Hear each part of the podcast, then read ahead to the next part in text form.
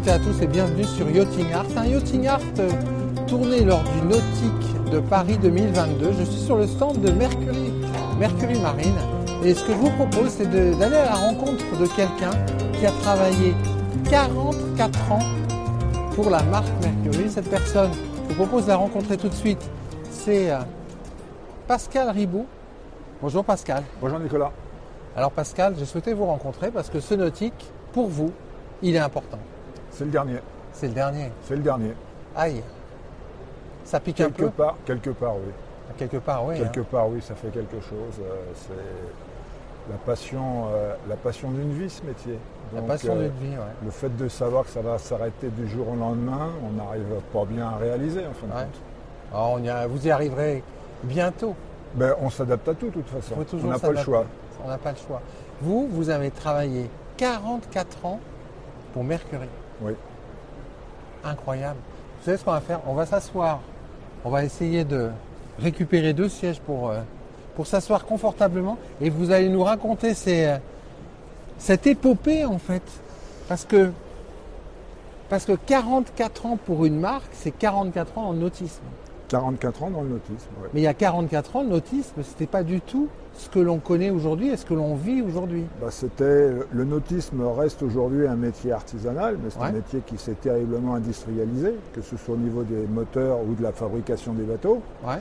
Par contre, c'est vrai que euh, bon, il y a 40, euh, plus de 40 ans en arrière, on était en quelque sorte, euh, c'était des pionniers, c'était euh, les, balbutiements, les balbutiements du métier, avec des moteurs, euh, quelle que soit la marque, qui étaient des moteurs euh, problématiques, qui étaient difficiles à réparer, qui n'étaient pas Ouais. toujours très très fiables. C'était pas le, le V12 qui est juste derrière Ah nous. bah, là. c'est pas c'est pas le V12 et puis c'était pas bah, je dirais euh, la grosse euh, la grosse évolution dans le nautisme c'était l'arrivée de ce que je peux dire monsieur électronique en quelque sorte. Ouais, ça, a sou- ça a tout changé, ça. hein.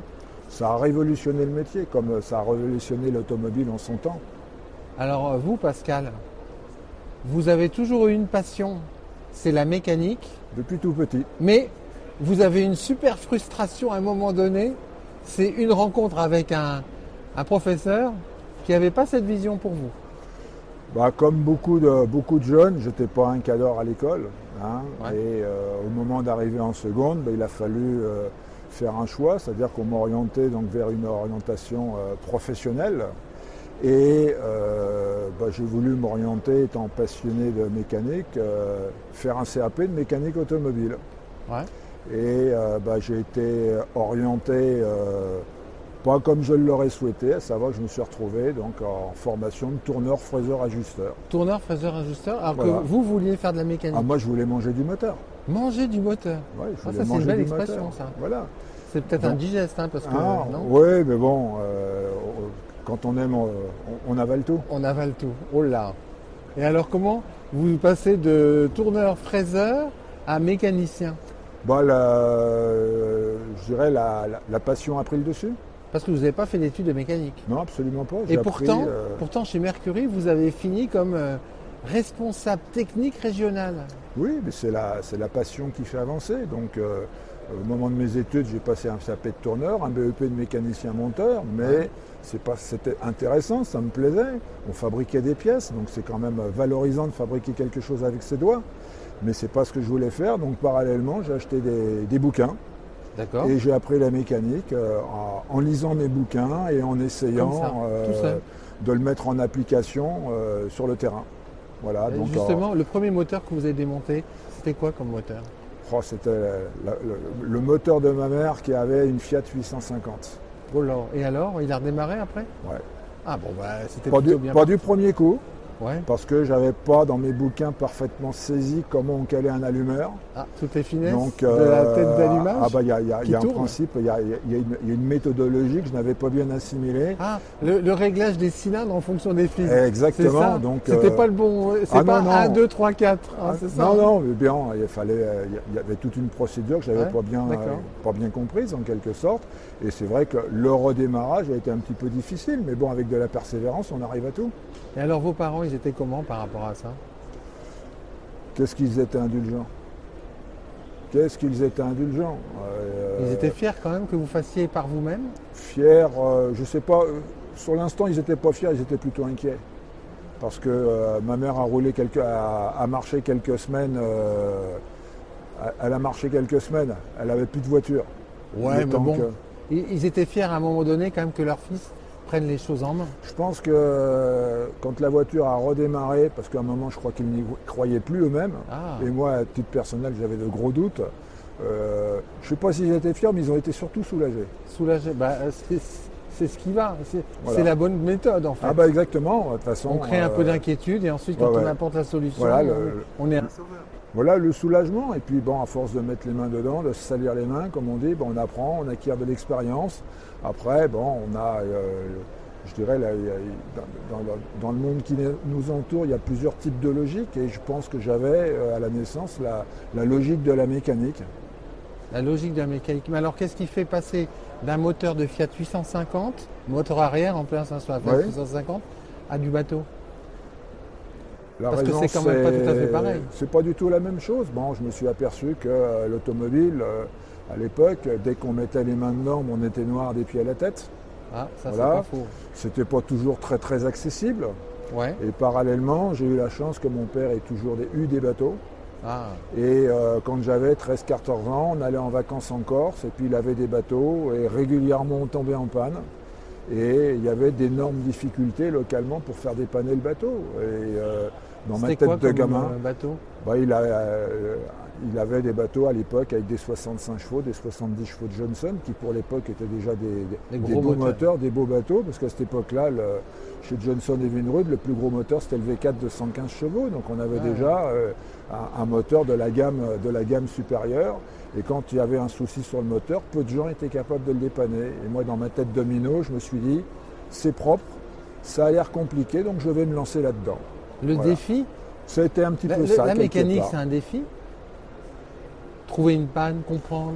C'est un défi, je dirais pas, mais c'est une remise en question en permanence. Parce que là, on ne peut pas tricher. Euh, à la fin de l'intervention, ça fonctionne ou ça ne fonctionne pas. Pour C'est du on-off.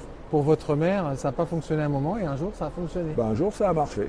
C'est l'essentiel en fait. Et alors la rencontre avec Vous, 44 ans chez Mercury, on peut dire que vous avez du, du sang noir qui coule dans les veines quand même. Ah oui, oui, oui, oui, c'est sûr, c'est sûr. Bah, la, la rencontre avec Mercury, donc euh, je, je suis parti à l'armée à l'âge de 20 ans, j'en suis sorti à 21 ans. Et euh, pendant que j'étais au service militaire, j'ai écrit chez tous les constructeurs de bateaux, dont. Mercury, en leur disant euh, je cherche une place pour apprendre le métier du moteur, du moteur hors bord. Et euh, à l'époque, il y avait euh, le patron de Ouais, qui était à l'époque une marque qui était importée en France. ouais. Et euh, je tire mon chapeau à un monsieur, bon, qui n'est plus là aujourd'hui malheureusement, qui s'appelait Jacques Duvergier, qui a accepté un rendez-vous. Et je ne sais pour quelle raison, le courant est passé. Bah, Je suis parisien d'origine et je lui ai dit que je voulais apprendre le métier du moteur hors bord et euh, bah, que je cherchais une place. Il a appelé euh, tous les concessionnaires qu'il connaissait dans la région parisienne. Il n'y avait pas d'opportunité et comme j'ai été prêt à changer de région, euh, j'ai trouvé ma première place chez Cambria Sport à Trévoux. Et là, c'est l'exil. Et ah, l'exil, oui. euh, donc, euh, quand j'ai rencontré M. Cambria, André Cambria, qui n'est plus là malheureusement aussi, la première fois, il m'a dit Pour moi, vous ne savez rien faire, vous n'avez pas de diplôme, je vous embauche au SMIC et si ça marche, je vous augmente. On a tapé dans la main, La bonne méthode. voilà, à la- à la- à l'ancienne méthode. Et puis, c'était à moi de lui prouver ce que je savais faire, enfin, que j'étais capable d'apprendre. Et puis, bah, j'ai relativement euh, gravi, on va dire, les échelons techniquement parlant. Et je suis resté chez lui environ, environ deux ans. De- en fait, c'était votre centre de formation. Bah, ça a été, euh, c'est lui, qui m'a donné toutes tout les, bonnes, appris. toutes les bonnes ficelles. Voilà. Ah ouais. Euh, il, a, il a amélioré, je pense, ma logique et il m'a ouvert les yeux sur beaucoup de choses. Euh, C'était un monsieur qui avait un, un caractère de cochon, mais euh, je dirais c'était. Je ne peux pas dire que je lui dois tout, mais je lui dois énormément parce qu'il a su m'inculquer les bonnes bases. Ouais. Et alors ensuite, Ensuite, je euh, quitté la région lyonnaise parce que j'avais fait le tour. Je suis remonté un an travailler à Port-Saint-Tri, à Corbeil-Essonne, Ouais. où là je ne suis resté qu'une seule année. Parce Le que climat? ça corre- Non, c'est pas le climat, mais c'est, je dirais, le, le travail qu'on me proposait ne correspondait pas avec ce que je recherchais. Et euh, en avril 80, je suis descendu sur Saint-Raphaël et j'ai racheté une entreprise. Et alors là, vous devenez patron. Je deviens patron à l'âge de 24 ans. ouais. C'est quand même culotté quelque part. hein. Avec le recul, j'étais fou. Ah ben non. Si, j'étais fou. J'étais fou. Euh, trop jeune, trop jeune dans la vie, pas assez d'expérience, mais euh, à force de travailler comme un malade, bah, j'ai réussi. Je m'en suis sorti. Il n'y a pas de regret de toute façon? Non, non. Parce que quand même, quand on est patron, euh, on suit son chemin quand même. Bah, je dirais, le, travailler pour soi, c'est pas toujours, c'est pas facile tous les jours, parce qu'il n'y a pas qu'à la partie, euh, je dirais, euh, technique. Quand on a une entreprise, même si on travaille tout seul avec sa femme, il y a une partie administrative, il y a- et- et voilà, donc le- on change complètement. Je ne vais pas dire de statut, parce que je m'arrête, je, je m'arrête pas au titre, parce que ça veut rien dire, mais euh, on, chan- on change de position, c'est-à-dire qu'il faut, tout gérer de A à Z. Et là, vous étiez Mercury. Non, au départ, je n'ai pas pris Mercury. Il était normal que je renvoie la balle à Marinair. Donc la première chose que j'ai faite, j'ai contacté Marinair et j'ai pris. Ouais. Alors ce qu'il faut savoir, c'est que mes deux patrons faisaient du Marinair. Et à l'époque, Marinair, c'était des moteurs Yamaha de 2 à 60 chevaux. D'accord. Et du Mercury de 115 et au-dessus. Ah, donc vous étiez déjà quelque part Enfin, de Mercury. 60 à au-dessus, pardon. Ouais. Donc euh, dès le départ, j'ai fait, fait du Mercury. ouais. Et là, vous étiez quoi Mécanicien, concessionnaire? Alors ben, j'ai été, au départ, ma première structure, été artisan. Ouais. Donc après, euh, oui, concessionnaire, agent, on peut aller le titre, comme je vous dis, les, les titres, ça ne veut rien dire, c'est le résultat qui compte. Et alors ensuite, ensuite là. Bah, euh, petit à petit, euh, ça se développe. donc le, le premier atelier faisait 160 mètres carrés avec le bureau. Après, j'ai loué un autre local qui faisait 600 mètres. Et puis en 89, bah, j'ai eu l'opportunité d'acheter un terrain de 8000 mètres avec, et j'ai construit un hangar de 1300 mètres. là, c'est c'est gros. Bah, on est passé à une autre dimension, oui, effectivement. Là, c'est la concession, euh, Bah, là, le on type de concession qu'on connaît aujourd'hui. Là, à ce moment-là, bon, oui, puisqu'il y avait, il y avait un magasin, il y avait un atelier de 300 mètres carrés, on avait euh, une centaine de bateaux en gardiennage, donc c'était devenu, on n'était plus dans le, au, au niveau, on n'était plus au niveau artisanal, c'était devenu une petite société, ouais. Et alors, euh, vous, décidé à un moment donné d'intégrer Mercury. En 1900, si ma mémoire est bonne, en 1900, donc j'étais marinaire, Ouais. Et en 1985, il y avait un chantier à Saint-Raphaël qui a, fermé ses portes, et donc la carte Mercury euh, s'est libérée. Donc euh, pendant deux ans, me semble-t-il, j'étais et marinaire et Mercury. Et quand Marinair a été réintégré chez Mercury, bah, la nouvelle équipe m'a demandé de choisir entre Marinair et Mercury. Et j'ai conservé la marque qui me semblait à l'époque plus représentative, à savoir Mercury. Mercury. Alors, euh, ces années, euh, entre votre démarrage, le tout début de, Oui. de votre arrivée dans le nautisme et le moment où vous avez votre grosse entreprise, Oui. c'est quoi l'évolution que vous voyez dans le, dans le nautisme et dans les moteurs hors bord?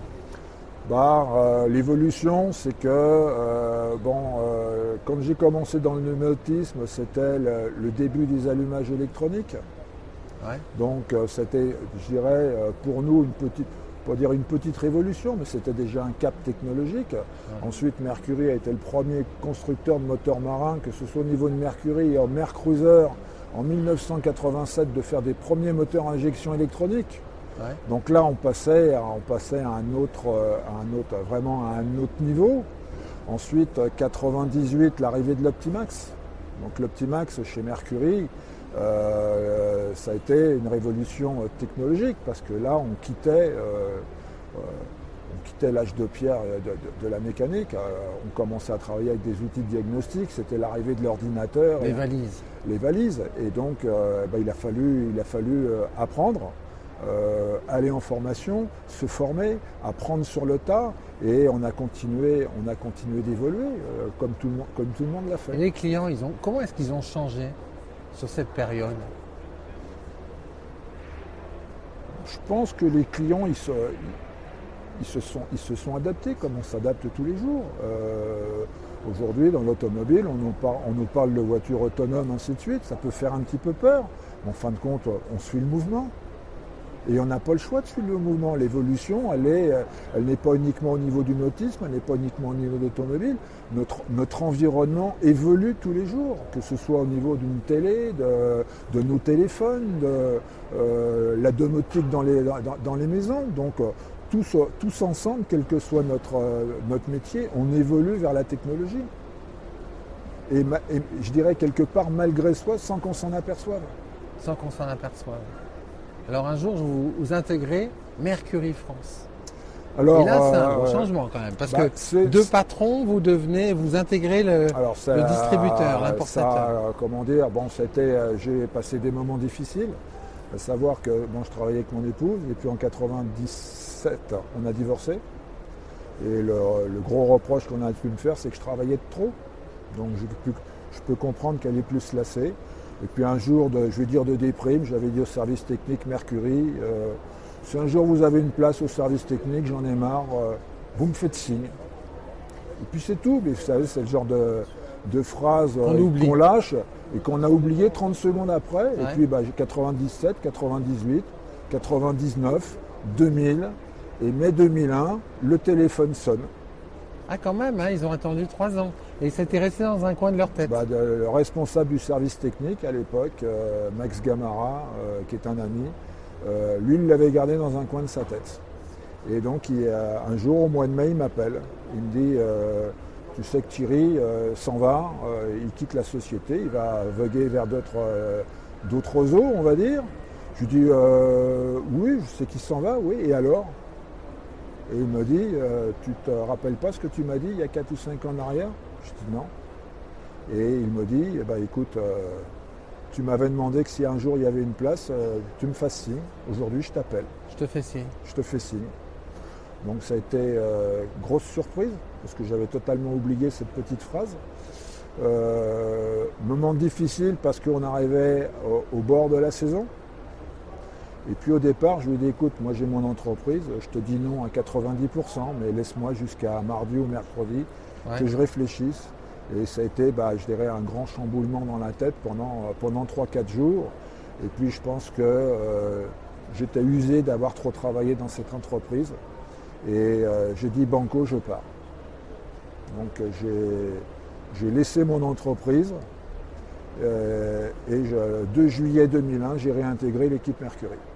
Alors elle est comment Elle était comment cette équipe? Parce que vous les, vous les connaissiez à l'usage depuis un bah, je, dirais l'avantage que, j'avais en quelque sorte, c'est que euh, bon, quand, donc, quand je suis rentré chez Mercury, j'avais 44 ans. Et à part certaines personnes sédentaires ou administratives, je connaissais absolument tout le monde dans l'équipe. Ah, vous étiez à la maison bah oui, quelque part, je, dirais, je n'ai pas été dépaysé. Le travail changeait complètement. Euh, euh, mais euh, je, connaissais tout le monde, je connaissais le patron, je connaissais les commerciaux, je connaissais toute l'équipe technique. Euh, il y a juste eu une petite période d'adaptation en termes de, changement de poste, voilà, tout simplement. Et alors le rythme Mercury? Parce que vous étiez au rythme d'un patron qui s'épuise à la tâche, hein, parce que ah bah, travaille beaucoup. mais Mercury, c'est pas, pas, non plus un long fleuve tranquille, hein, chez Mercury, il y a du rythme. C'est pas, c'est pas un long fleuve tranquille, mais je dirais, au début, je leur disais, euh, je dirais en plaisantant, mais on est au Club Med ici. Parce que euh, quand on est employé dans une entreprise. ça restera entre nous. Pascal. Ils, n'en sauront rien. Parce que sinon, vous allez leur mettre une pression d'enfer. Oh non, pas du tout. Non, non, mais c'est vrai que par rapport au rythme que j'avais, où euh, je travaillais 7 jours sur 7, 5 mois de l'année, où je travaillais 15 heures par jour euh, euh, pendant ces 5 mois de l'année. Un patron quoi. Euh, un rythme de patron qui, en veut, oui. le fait de faire 10 heures par jour dans les grosses journées, bah, c'était le club Méditerranée pour moi. C'est cool ça. Voilà. Avec peut-être même des récupérations. Oui, bon, il y avait, oui, mais bon, j'ai jamais, j'ai jamais compté mes jours de congé. Ouais, bah, ça. Parce que j'étais pas dans ce rythme-là. Et même, et même aujourd'hui, je dirais, je, si vous me demandez combien de jours de congé il me reste aujourd'hui, mais j'en sais strictement rien parce que ça n'a jamais été. Vous ne regardez pas les feuilles de paye tous les mois pour le décompte euh, qui est en bas à gauche. Ouais, non, non. C'est pas votre euh, truc, ça. Non, c'est pas mon truc. C'est pas. J'ai pas. C'est pas ce qui vous fait marcher. Non, c'est pas les congés qui me font marcher, non. Qu'est-ce qui vous fait marcher justement.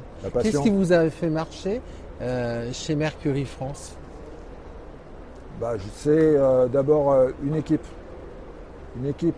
Bon, on n'est pas toujours, on n'est pas toujours d'accord sur tout, mais ça c'est la vie de tous les jours. Ouais. Mais c'est l'ambiance d'une équipe, c'est la solidarité d'une équipe. Et puis après, bon, les, les, euh, la, passion, la passion de la mécanique, l'évolution, euh, l'évolution de la technologie, l'évolution du réseau. Et puis, euh, les, je dirais, il y a, on croise une multitude de gens, aussi bien des artisans que des patrons de grosses entreprises. Et ça, c'est le réseau, est, en fait. Ce qui est très plaisant, c'est d'animer d'un réseau, c'est que euh, je vais très bien, je vais discuter de la même manière avec le patron d'une grosse entreprise que l'apprenti qui vient de rentrer dans, la, dans, dans, le, dans, le, métier.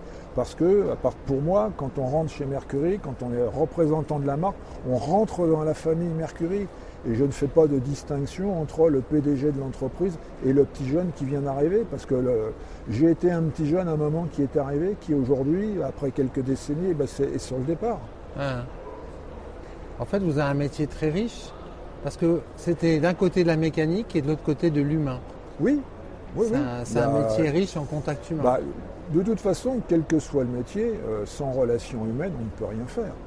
Euh, que l'on soit technicien, que l'on soit représentant, euh, euh, si le courant ne passe pas avec notre, notre interlocuteur, la discussion elle cesse très rapidement. Si on ne se comprend pas, si on ne s'entend pas, on ne peut rien faire ensemble. Donc ça, tout commence par la relation humaine. humaine. Ensuite, le, le produit qu'on va proposer, le service que l'on va proposer va faire la différence. Et qu'est-ce qu'est-ce qui fait votre attachement à la marque Mercury? Parce que quand on a du sang noir qui coule dans les veines, quand on fait 44 ans dans, pour une marque au travers de son, de son parcours professionnel, il y a quand même un sacré attachement à la marque. C'est une marque qui, euh, dans ses gènes, est un petit peu différente euh, que, que, nos confrères. C'est-à-dire C'est un petit peu différent. Euh, Mercury est toujours une marque qui a été décriée, qui a toujours été, euh, je veux dire, critiquée. Pas forcément à juste titre, parce que nous n'avons pas été parfaits. Euh, c'est une marque qui dérange. Euh, et c'est peut-être ce, ce, défi, justement, qui Pourquoi fait elle dérange? il y a à l'époque, à l'époque des six cylindres en ligne de temps, euh, le, le, mécanicien qui intervenait sur le moteur, s'il n'était pas formé pour les régler, ah bah, les moteurs ne démarraient même pas. Ouais, Donc comme les gens des difficultés, c'était, très pointu, c'était très, très précis, c'était des réglages très très fins avec des procédures bien spécifiques Ah. que, que n'avaient pas les autres moteurs. Donc les moteurs ne démarraient même pas, donc les gens disaient mais ça vaut rien parce que ça démarre pas. Non, c'est pas que les moteurs n'étaient pas bons, c'est que la personne ne savait pas les faire marcher. De régler. Ah bah oui. Voilà. Donc euh, ça a été une marque qui a toujours été, euh, euh, qui a très Dans la longtemps. perfection mécanique. Oui, mais c'est une marque qui a été, euh, à qui on a mis beaucoup de bâtons dans les roues, je pense. Euh, mais Ça- comme ça, je dis, ça, ça a donné un sacré esprit d'entreprise quand même. bah ça, derrière, ça permet, ça, nous, ça nous obligeait, nous, à l'époque, je dirais, de faire beaucoup plus d'efforts pour vendre un Mercury qu'un de nos confrères pour vendre un moteur d'une autre marque. Parce que nous avions, je veux dire, entre Challenger. guillemets, mauvaise, mauvaise réputation, et je le dis bien, souvent à tort, même si tout n'a pas été parfait, comme il n'y a rien de parfait chez nos confrères non Ouais. plus. Et euh, bon, il y a toujours, qui dit Mercury dit compétition. Il y a toujours Ouais. le petit grain de folie compétition. Et c'est vrai que euh, en rentrant chez Mercury France, j'ai eu la, chose- la chance de faire des, des choses exceptionnelles euh, avec, avec la compétition, puisque bon, ben, j'ai fait euh, tous les 24 heures de Rouen. Les dernières années, je faisais la- l'assistance des moteurs Mercury pour ceux qui le souhaitaient et les contrôles à l'arrivée de, de- de conformité. Euh, je me suis occupé du championnat de France d'offshore pendant une dizaine d'années où j'ai mis des bateaux au point. Euh, Ça, c'est un rêve de mécanicien. c'est c'est- c'est la- c'est l'aboutissement. Voilà, c'est l'aboutissement, c'est-à-dire la recherche ultime de la performance. La performance Et- ultime. On est loin de la Fiat 850. Ah, bon, on, est, on est très loin de la Fiat 850, oui, effectivement. C'est une sacrée progression. bah, c'est la progression, je dirais, de la technologie et puis la progression personnelle. On a tous, euh, quel que soit notre métier, on a tous, euh, on a tous évolué avec les outils que l'on nous a donnés. Vous avez peut-être commencé à filmer avec de- des caméras Super 8. Aujourd'hui, C'est vous gros êtes- ces premières caméras. Oh Voilà, là là et aujourd'hui, euh, Elles sont toutes petites. bah, ben- maintenant, on a de la miniaturisation. Donc, tous Eh autant ouais. qu'on est, quel que soit le métier, il y a eu, euh, je veux dire, ces 20 dernières années, il y a eu une, une explosion de la ta- de l'avancée technologique. Alors vous faites du bateau, vous, Pascal? Non, Même pas. non, parce que je suis Oh plus passionné On par n'aurait la- pas dû le dire. Non, la, non, mais je la suis- question qui fait. Je suis plus passionné. Non, mais quand je dis j'en fais pas, je, je n'ai pas de bateau Ouais. parce que, euh, comme on dit, c'est toujours le cordonnier le plus mal chaussé. Ah, ça c'est vrai. On n'a pas forcément le temps d'en faire Voilà. quand on bosse euh, beaucoup. Voilà, exactement. Donc euh, maintenant que je vais avoir un peu plus de temps, bon, on, va, on, va, on va regarder ça peut-être d'un petit peu plus près, mais c'est pas forcément une priorité. En tout cas, il y a une chose dont je suis sûr. hein. C'est que si vous avez un bateau, je suis sûr de la marque qui sera au tableau arrière. Non Ah bon? Ouais Non Ah, je sais pas. Oh là là là là vous J'aurais pas dû poser non plus cette question. D'après vous Ah bah, c'est D'après pas vous possible autrement. Hein. Non, puis vous savez, bon, euh, aujourd'hui, j'ai- j'ai j'ai eu de, pendant ma carrière euh, tellement de possibilités d'essayer des beaux bateaux. Ah oui, Alors aussi bien ça que c'est ce vrai. hein. euh, beaux bateaux, soit par la technologie, soit par les moteurs, soit par la coque elle-même, Ouais. c'est qu'aujourd'hui je devrais acheter un bateau, je ne sais pas euh, sur quel choix je m'orienterai. Est-ce que je prendrai un bateau d'égoïste et puis je, je chercherai la performance ultime? Voilà. Ou le bateau bah, de ce qu'on appelle de bon père de famille. Voilà. Donc, vous voyez, déjà au départ, quant au choix de- du type de bateau, il va y avoir. euh, ça risque de se tirer à pile ou face. Le plus gros problème de mécanique auquel vous avez été confronté, celui qui vous a fait perdre beaucoup de cheveux là? Et donc vous vous souvenez Ah. toujours aujourd'hui avec euh, Il y en a. un peu de. Il y en a. J'ai pas, j'ai pas un exemple particulier. exemple où- Non, parce qu'il y en a quand même, il y en a quand même eu pas mal. Ouais. Euh, je veux dire, des fois j'ai trouvé des pannes sur des moteurs et aujourd'hui je me dis toujours mais comment est-ce que j'ai pu être aussi fou pour aller penser à ça? Parce qu'en fait c'était en dehors de tous les cadres, Oui. euh, de toutes les specs. Je vais vous donner un exemple qui peut paraître complètement idiot. Vous allumez la lumière chez vous, vous avez six ampoules qui, euh, qui doivent s'allumer. Il y en a une qui s'éteint, vous changez l'ampoule, ça ne fonctionne pas. Et pour faire marcher, il faut changer le fusible. C'est en dehors de toute Ah logique. oui là c'est complexe ça. C'est en dehors de toute logique. Et vous avez été confronté à ça des fois Ah oui, dans, dans- dans- oui, j'ai eu quelques fois des. Et, euh, et c'est là où on se dit des fois, mais je dois avoir un grain quelque part pour aller, à- à- aller chercher euh, euh, la petite bête à cet endroit-là et qui, heureusement, euh, se, se trouvait là. Quoi. Mais en fait, il faut être très large d'esprit quand on fait de la, la recherche de panne. Parce que, parce que si on reste trop enfermé dans ses certitudes, c'est pas, a- pas forcément bien. On a, on a toujours tendance à chercher trop compliqué. C'est ce que Ah j'ai bon? dit à tous les stagiaires, à tous les techniciens que j'ai pu former. Euh, immédiatement, on a tendance à se rabattre sur ce que l'on maîtrise le moins, à savoir l'électronique. Ah bah oui, c'est On facile. sait, euh, les, les- les- les ordinateurs, les logiciels de diagnostic nous donnent une multitude d'informations, il y a toujours la zone d'ombre, euh, Ouais. la chose que l'on ne peut pas contrôler, que l'on ne peut pas, qui que l'on ne maîtrise pas. Donc on a tendance à se, à se, à se cacher derrière ça. Alors que, euh, quelle que soit l'évolution technologique, il ne faut pas oublier qu'un moteur, ben, il y a des pistons, il y a des soupapes, il y a des bougies, et on a toujours tendance à, à vouloir passer outre, à chercher trop compliqué. Trop compliqué. Alors cette retraite là qui s'annonce après le Nautique de Paris, Oui, c'est quoi vos plans? Continuer de travailler un petit peu? C'est-à-dire? Bah, euh, j'ai quelques pistes, euh, j'ai quelques pistes. Peut-être continuer à faire un peu de formation, Ouais. euh, aider des concessionnaires ponctuellement quand ils auront un dépannage peut-être un peu, un peu spécial à faire. voilà. Un atterrissage en douceur. oui, je peux. mais de toute façon, si vous voulez, la passion fait que je ne peux pas décrocher du jour au lendemain. C'est pas Ah bah non. possible. C'est pas ça la vraie question. Voilà. Non, Comment on s'arrête? Ah bah je peux pas, je peux pas couper la lumière. Ah oui. Pas- enfin pas, pas tout de suite. Après, il faut être conscient. Aujourd'hui, on est, euh, je veux dire entre guillemets, performant. Pourquoi? Parce que on est dedans, euh, on met les mains dedans, on, met, euh, on est en activité, le, cerveau, le cerveau est en éveil Ça- permanent. pas. À partir du moment où on va, je vais commencer à décrocher, je sais que dans 2-3 ans, je serai largué. Parce que moi, je vais m'arrêter aujourd'hui. Ouais, Par contre, autres, la- Par contre, la le train, lui, continue de s'éloigner. Il y a un moment, le train, on ne le rattrape plus. Mais à ce moment-là, euh, vous vous reposerez peut-être. bah, je me reposerai. Puis de moi-même, euh, je vais dire, bon, bah stop, c'est bon, je suis largué, j'arrête. C'est bien. C'est bien aussi. C'est bien aussi, mais il faut rester lucide. Il faut rester lucide. C'est euh, ne surtout pas avoir la grosse tête. Ben, Parce qu'on a toujours plus fort que soi. ben, C'est sur ces mots qu'on va conclure cette, euh, notre entretien. Merci beaucoup, Pascal. Merci Rigaud. Nicolas. C'était un plaisir de, de vous rencontrer sur ce nautique de Paris et de partager avec vous ces 44 ans de d'expérience professionnelle, de carrière professionnelle chez Mercury. Oui, c'est une vie de travail Une et de travail passion. Et de passion. Et, et travailler avec la passion, réellement, c'est une, C'est véritable chance. Merci euh, Pascal Ribaud. Merci Nicolas. À bientôt.